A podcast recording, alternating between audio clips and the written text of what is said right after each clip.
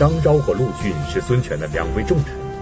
张昭以托孤之重辅佐孙权，帮助孙权坐稳江山。陆逊是江东上游统帅的后起之秀，为孙权立下了盖世之功。然而这两个人的晚景却十分凄凉。张昭被冷落，陆逊被逼死。那么张昭为什么被冷落？又是谁逼死了陆逊呢？敬请关注《易中天品三国之冷暖人生》。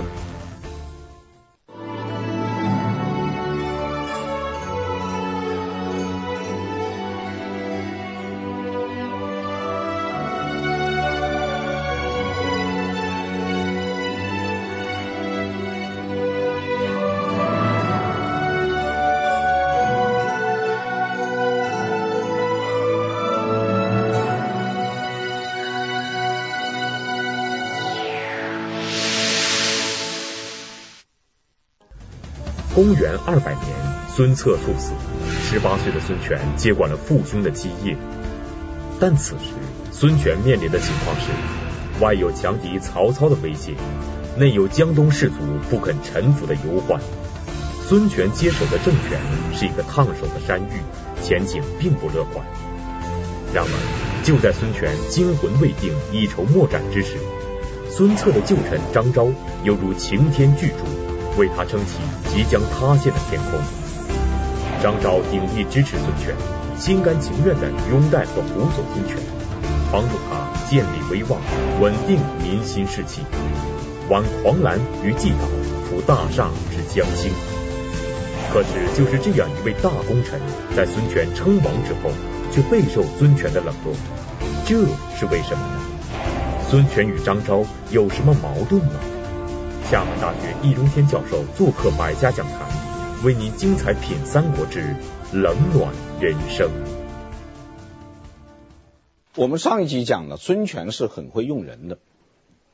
由于孙权会用人呢，所以孙权的阵营呢，可谓是人才济济。可惜的是，他们命运不佳。怎么不佳呢？有些人寿命不长，周瑜三十六岁，鲁肃四十六岁，吕蒙四十二岁，活得长的是张昭，八十一岁，还有陆逊六十一岁。但是张昭和陆逊的命运呢，也不怎么好。张昭受到冷落，陆逊被逼死，这又是怎么回事呢？我们先说张昭。张昭是什么人？我也不用多说了，大家已经很熟悉了。他是孙权的大功臣。孙权接班的时候，如果不是张昭率群僚立而辅之，孙权的位置就坐不稳。如果不是张昭帮孙权打理一切，孙权的事情就搞不掂。你像孙权接班的时候，张昭干了些什么事？上奏朝廷，下令郡县，安排官员们各就各位，这些事情都是张昭帮他打理的。打理这些事情的张昭就已经很像一个宰相了呀。所以当孙权决定立丞相的时候，所有的人都认为是张昭啊。当然是张昭当丞相嘛。孙权设丞相是什么时候呢？应该是在他当吴王之后，当皇帝之前就开始设丞相了。事情在黄武年间，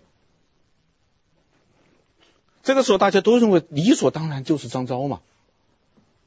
结果孙权没有任命张昭，孙权任命了一个叫孙绍的人。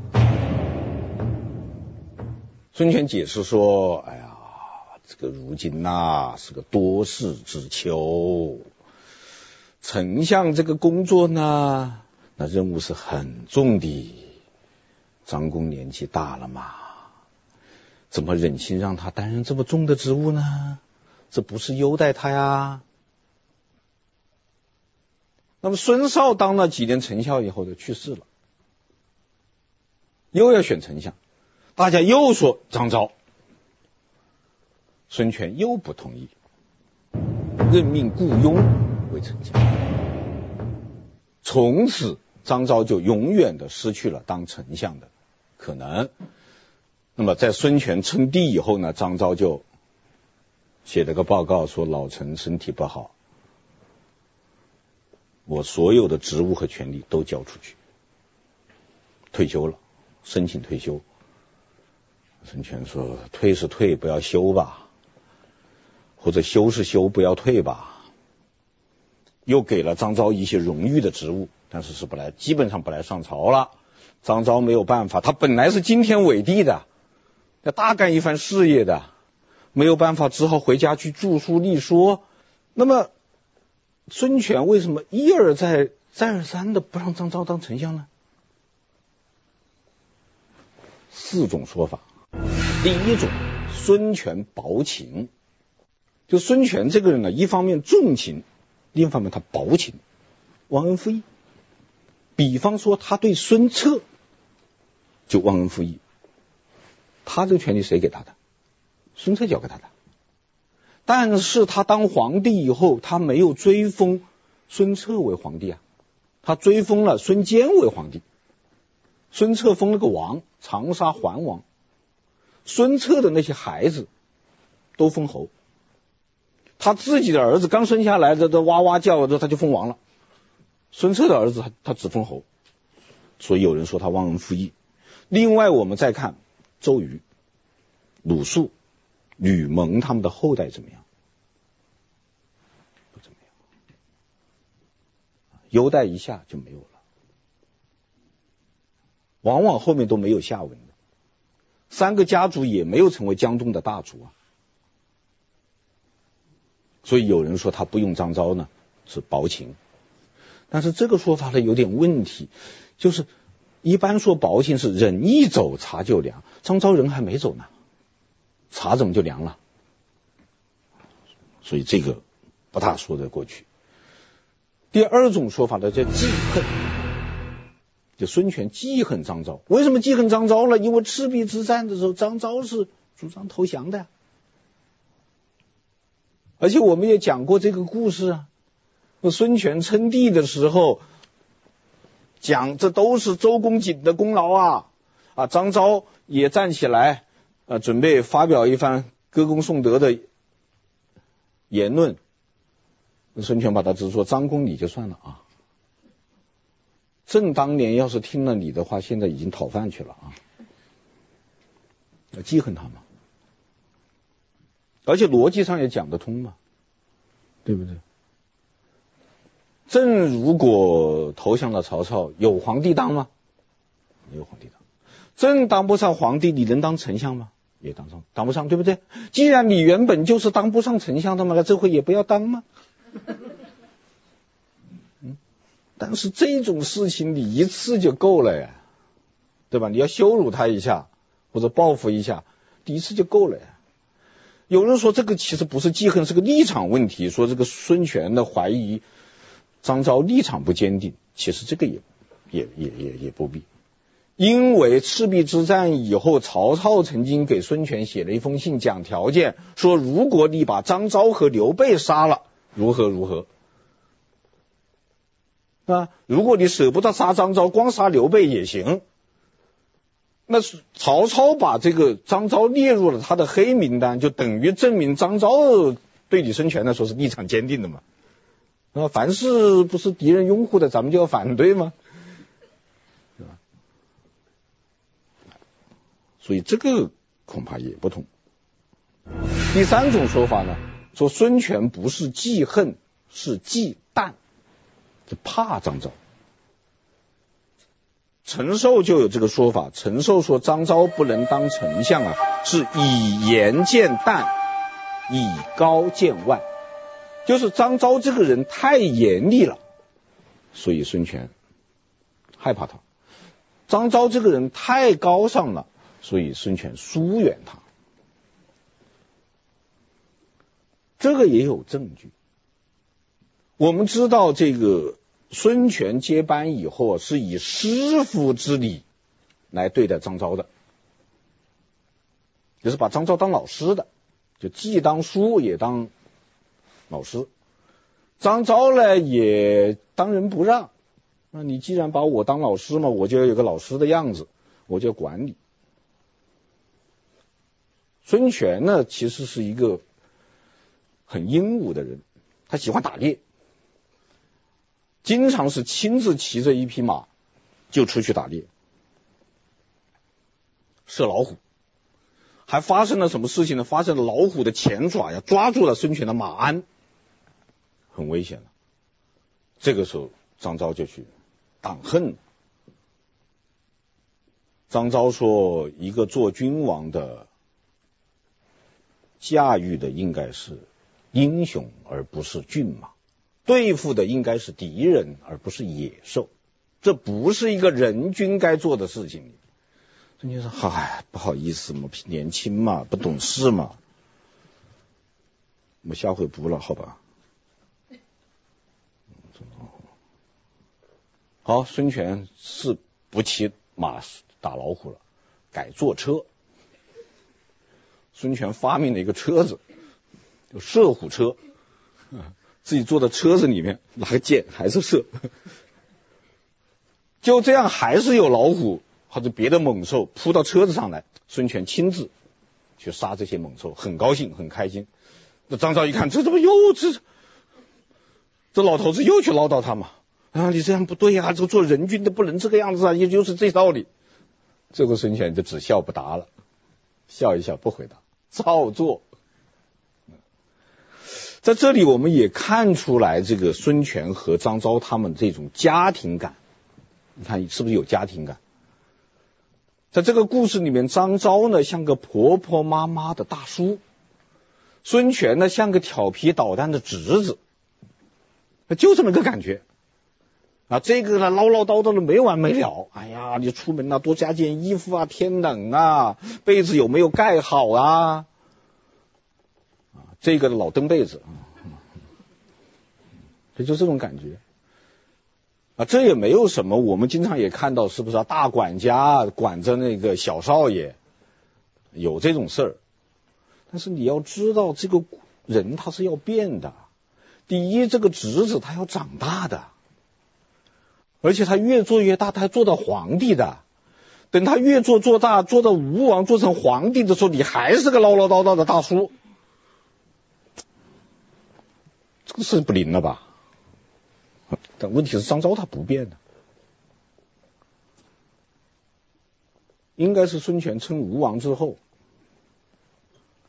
有一次在武昌钓鱼台，我再说一遍，武昌就是现在的湖北省鄂州啊。鄂州是临长江的，江上呢有一个钓鱼台，不是咱那个钓鱼台国宾馆。孙权在那搞了个钓鱼台宴会厅，有一天晚上大宴群臣，所有人都喝得七歪八倒，啊，孙权那个大醉，你看着大家都歪倒这个地方，说来人呐，往他们脸上洒水，洒冷水，把他们弄起来，来来来，继续喝。今天非得有个人从这台上掉下去才行，那才算喝好了。张昭听了这个话以后，脸一拉，一句话不说，出门到他那宝马车上坐着生闷气。孙权，张昭呢？说张昭回他那宝马车上去了，真的生气了。孙权说：“你这，哎呀，张公啊，今天晚上不是很快乐吗？干嘛呢？生什么气啊？”张昭说：“快乐，很快乐。告诉你说，当年殷纣王把酒糟堆成山，把美酒做成池子。”整天整天整夜整夜的喝酒，他也说很快乐，他没说不快乐。孙权没有办法，好，散会散会。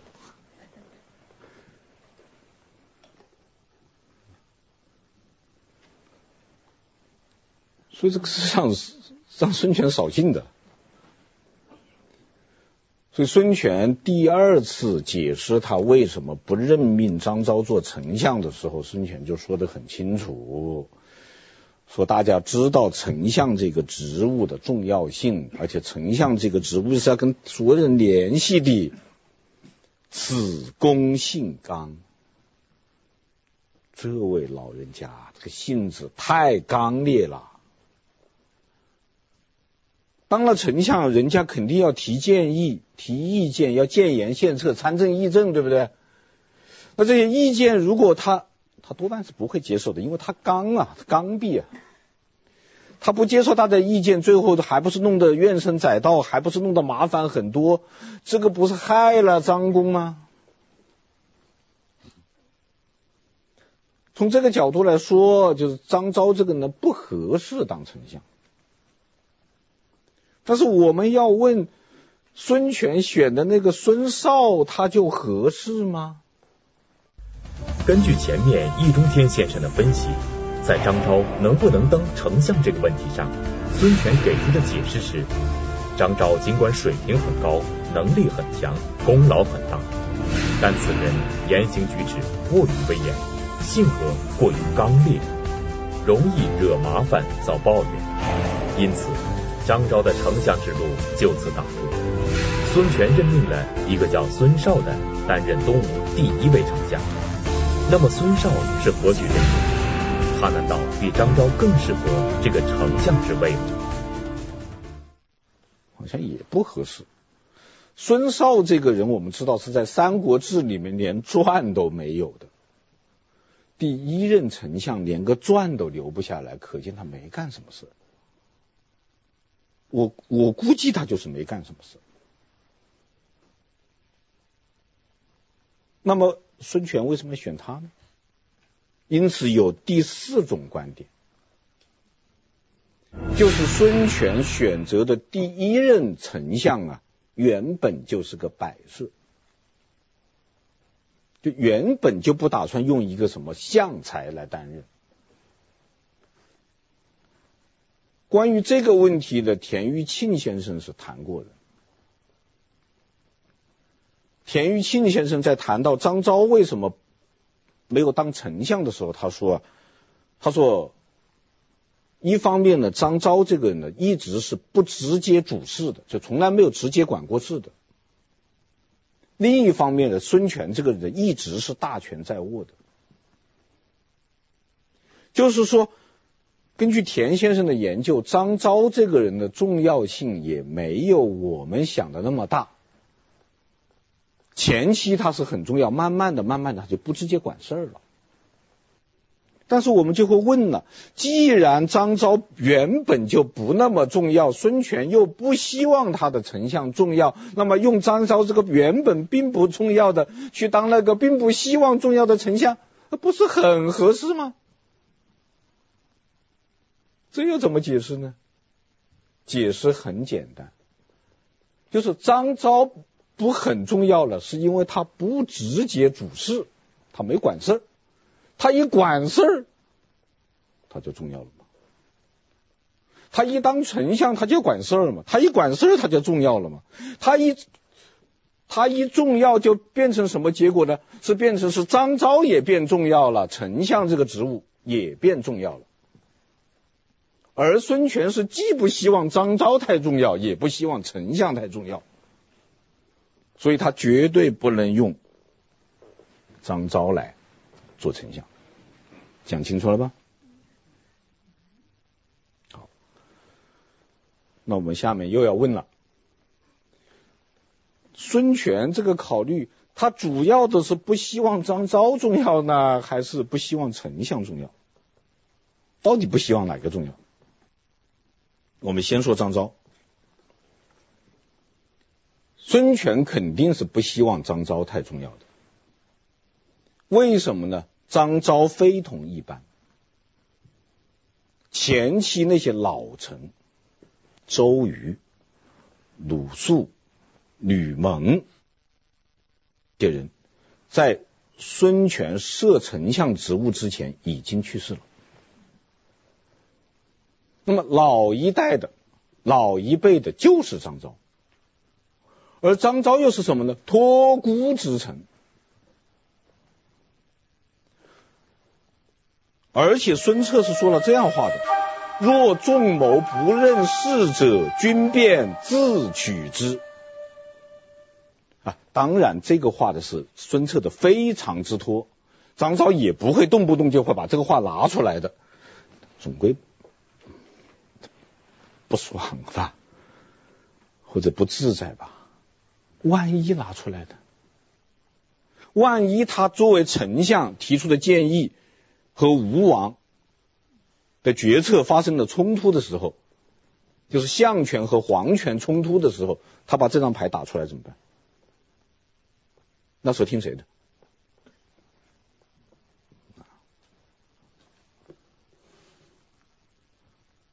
而且事实上，张昭也以托孤之事自重。张昭退居二线以后啊，基本上就是不来上班了，是吧？后来遇到一点事情呢，这个孙权就去找他，啊，到到他家里去看他。张昭本来是坐跪跪坐在那个席位上的，一看孙权来要来了以后，张昭马上避席，啊，避席我们讲过了啊，讲汉德风什么的，反正避席来表示尊敬。孙权马上跪坐，就是伸直腰子这样坐下来，张公请坐。坐定以后，张昭就说了：“说想当年，桓王和太后，就是孙策和吴夫人，不以老臣属陛下，而以陛下属老臣。”啊，这句话很重，就是当年孙策和吴夫人。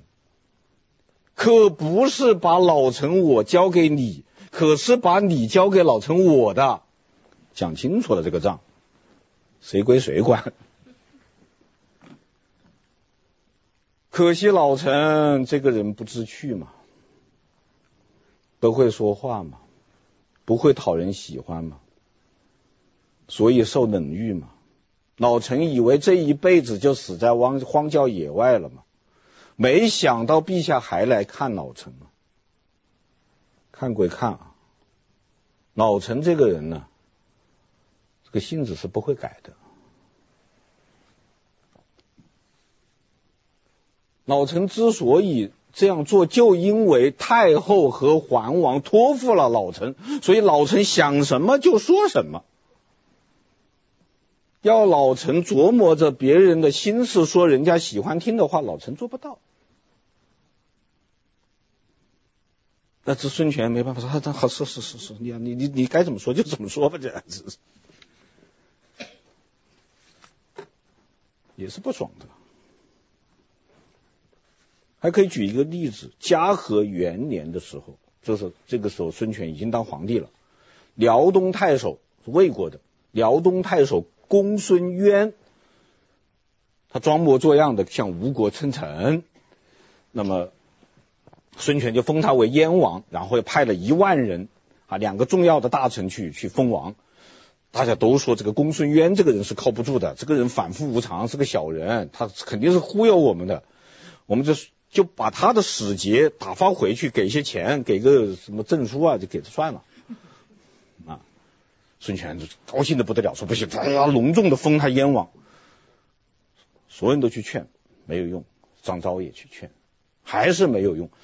然后呢，张昭说一句，孙权就驳一句；张昭说一句，孙权就驳一句。两个就说着说着，话赶话，越赶，这个就矛盾就越尖锐。最后，孙权忍无可忍，把刀拔出来了。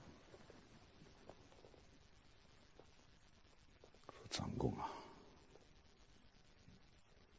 我们吴国的士人，进宫拜朕，出宫拜君。进了我皇宫是拜朕，出了皇宫，人家跪拜的都是你。朕对你也够给面子的了。可是张公，你从来不给朕面子，每次都是当着这么多的人面跟朕顶撞。朕可是要犯错误了，朕可是忍不住了，朕要犯错误了，自己我要杀你了。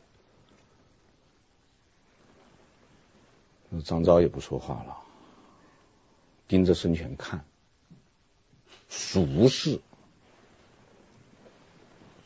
看了又看，然后说：“哎。”陛下，其实老臣也知道，不说白不说，说了也白说。为什么还要说呢？太后的遗言言犹在耳啊！太后嘱咐臣的那些话是什么时候说的？是太后临终之前把臣叫到她的床跟前说的呀。然后泪流满面，涕泪纵横。孙权把刀一扔，也哭了。君臣二人抱头痛哭。但是孙权哭归哭，做归做，哭完了散了会以后，他还是把人派到那个辽东去了。张昭一气之下再不上朝，而且事实证明，这孙权是错了。那孙权派过去的使节到了辽东，就被这个公孙渊给杀了。张昭再不上朝。孙权说：“好啊，你不上朝，来人呐，用土把张昭的门给我垒起来，把他家门封起来。”他们说：“你会封门，我不会封吗？我在家里面挖土封。”他说：“你们也砌个墙，把门封起来了。”孙权拿他没办法，孙权只好借一次外出的机会去看他，在外面喊，里面没人一搭理。孙权一怒之下，他放火，就放火。放火了以后，张昭在里面说：“把门关，给我关得更紧一点，把所有门都关起来，让他烧。”孙权没有办法说灭火，灭火，灭火，灭火。灭火灭完了以后没办法，孙权只好站在他家门口站着呗，罚站嘛。这个时候，张昭的儿子也知道这个事不能再这样闹下去了，人家毕竟是皇上。于是把张昭从床上弄起来，拿个担架抬着，抬出去，然后跟孙权一起进宫。孙权还做检讨，深刻检讨。哎，你想张昭这个时候已经是半退休状态啊，退居二线呐、还这么硬，这么厉害，他当了丞相还得了？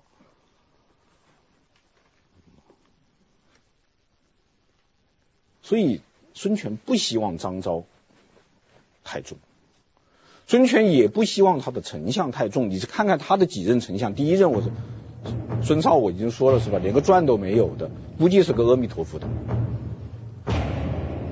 第二任顾雍呢，也很会做人。雇佣做丞相，他有几个原则：第一，他从不主动说话，孙权问他才说。第二，他从不背后说话，当面跟孙权说。第三，他从不像张昭那样慷慨陈词，说个没完。他往往就是一两句话。比方说张昭啊，有有次开会的时候，张昭又又起来慷慨陈词了啊啊，说现在呀，这个刑法了也太烦了，赋税也太重了，民不聊生了，我们要改啊，什么是如何啊？发了一通。孙权不说话。等张昭这说完了以后，孙权知道回过头来说：“丞相的意见呢？”顾雍只有一句话：“臣听说的和张公说的一样。”没了。所以雇佣是把丞相当顾问来的做的，这就摸准了孙权摄相的心思。孙权要的就是一个顾问型的丞相，而不是一个总理型的丞相。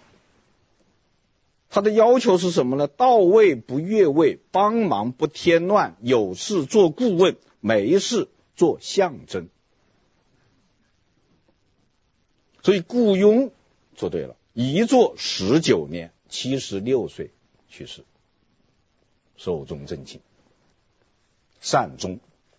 根据前面易中天先生的讲述，孙权任用孙尚和、顾雍，不用张昭，是因为孙权对丞相之位有自己的设想，他要的是一个顾问型的丞相，而不是一个总理型的。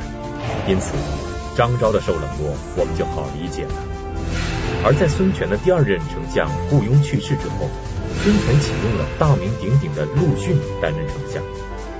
陆逊是东吴后期升起的一颗新星。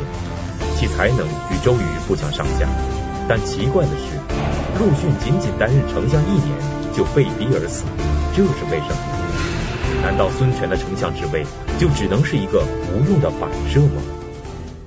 陆逊担任吴国的第三任丞相是大有文章，就陆家和孙家是有仇的，有国恨家仇，吕蒙。担任上游统帅的时候，不是先生病后这个去世吗？孙权两次问他继任人，吕蒙说陆逊。陆家和孙家的矛盾应该从袁术说起。当时陆逊的曾祖父陆康是东汉末年的庐江太守，袁术在寿春时因为没有军粮，便向陆康求援。陆康认为袁术是叛逆，不予理睬。袁术大怒，派孙策去打陆康。这场战争足足打了两年，最后城被攻破。七十岁的陆康也在一个月以后发病而死。当时追随陆康的陆氏宗族一百多人也受尽了苦难，差不多死了一半。所以陆家和孙家是有国恨家仇的。孙权对陆逊也就不能不有所保留了。但一方面出于政治需要。孙权对陆家不能不笼络器重，另一方面，要是真重用陆逊，孙权也会犹豫。所以，吕蒙两次向孙权推荐陆逊，孙权才任命陆逊为丞相。而孙权呢，对于陆逊呢，也是寄予厚望的。陆逊接任以后，孙权和陆逊有过一次谈话。这个谈话记载在哪里呢？记载在《三国志》的《吕蒙传》，不在《陆逊传》。在这个谈话中呢，孙权一一评点周瑜、鲁肃、吕蒙三人的功过得失。这绝对不是闲聊天，这是有用意的。而且非常重要的一句话就是。孙权对周瑜的评价非常之高，说到了什么呢？说到周瑜是秒燕难计，军经济之。说周瑜这个人实在是太了不起了，了不起到是不可能有人继承他的。不过将军你今天继承他了。这是什么？这是把陆逊看作第二个周瑜啊！这是寄予厚望的。那么陆逊呢，也不负厚望，确实为孙权立下汗马功劳。因此，在顾雍去世以后，陆逊就接替顾雍，成为吴国的第三任丞相。陆逊这个江东名士吧。真正做到了出将入相，将相都当了，这也是陆逊一生的顶峰。但是陆逊担任丞相不久，大概一年，就被孙权逼死。前面我们讲过，孙权的第二任太子孙和和他的第四个儿子孙霸争夺太子的地位。这个叫做南鲁党争。南就是南宫，南方的南。南宫指的就是太子，鲁就是鲁王，就是孙霸。这个时候，朝廷当中的人呢，一分为二，叫做举国中分，就整个国家分两派，两大派，一派拥护太子，一派拥护鲁王。陆逊呢是拥护太子的，陆逊一而再，再而三的给孙权写信保太子，而且要求和孙权见面谈一次。孙权不听，不谈，还不断的派人。到陆逊那里去责备陆逊，与此同时，陆逊的几个外甥因为拥护太子被撤职流放，就陆逊周围的人流放的流放，被杀的被杀。陆逊不断接到孙权的责备，于是陆逊非常的忧郁，非常的气愤，最后活活气死。所以很多人都认为陆逊之死就死于南鲁党争，就是太子党和鲁王党的这个斗争。但是奇怪的是，陆逊死了以后，太子党的二号人物诸葛恪接替了陆逊，升官了；鲁王党的一号人物、二号人物、三号人物也都升官了，那就说明。陆逊之死绝不简单是一个他南鲁党争的问题，它背后一定还有更深刻的原因。那么这个原因是什么呢？请看下集《逆流而上》。陆逊作为江东四英将之一，曾因火烧刘备七百里连营而声名远扬。孙权认为陆逊有超世之功，文武之才。对陆逊是推崇备至，所以陆逊才得以出将入相。然而陆逊在人生最辉煌的时候，却突然被孙权逼死。孙权为什么要逼死他一手栽培起来的陆逊呢？敬请关注《易中天品三国之逆流而上》。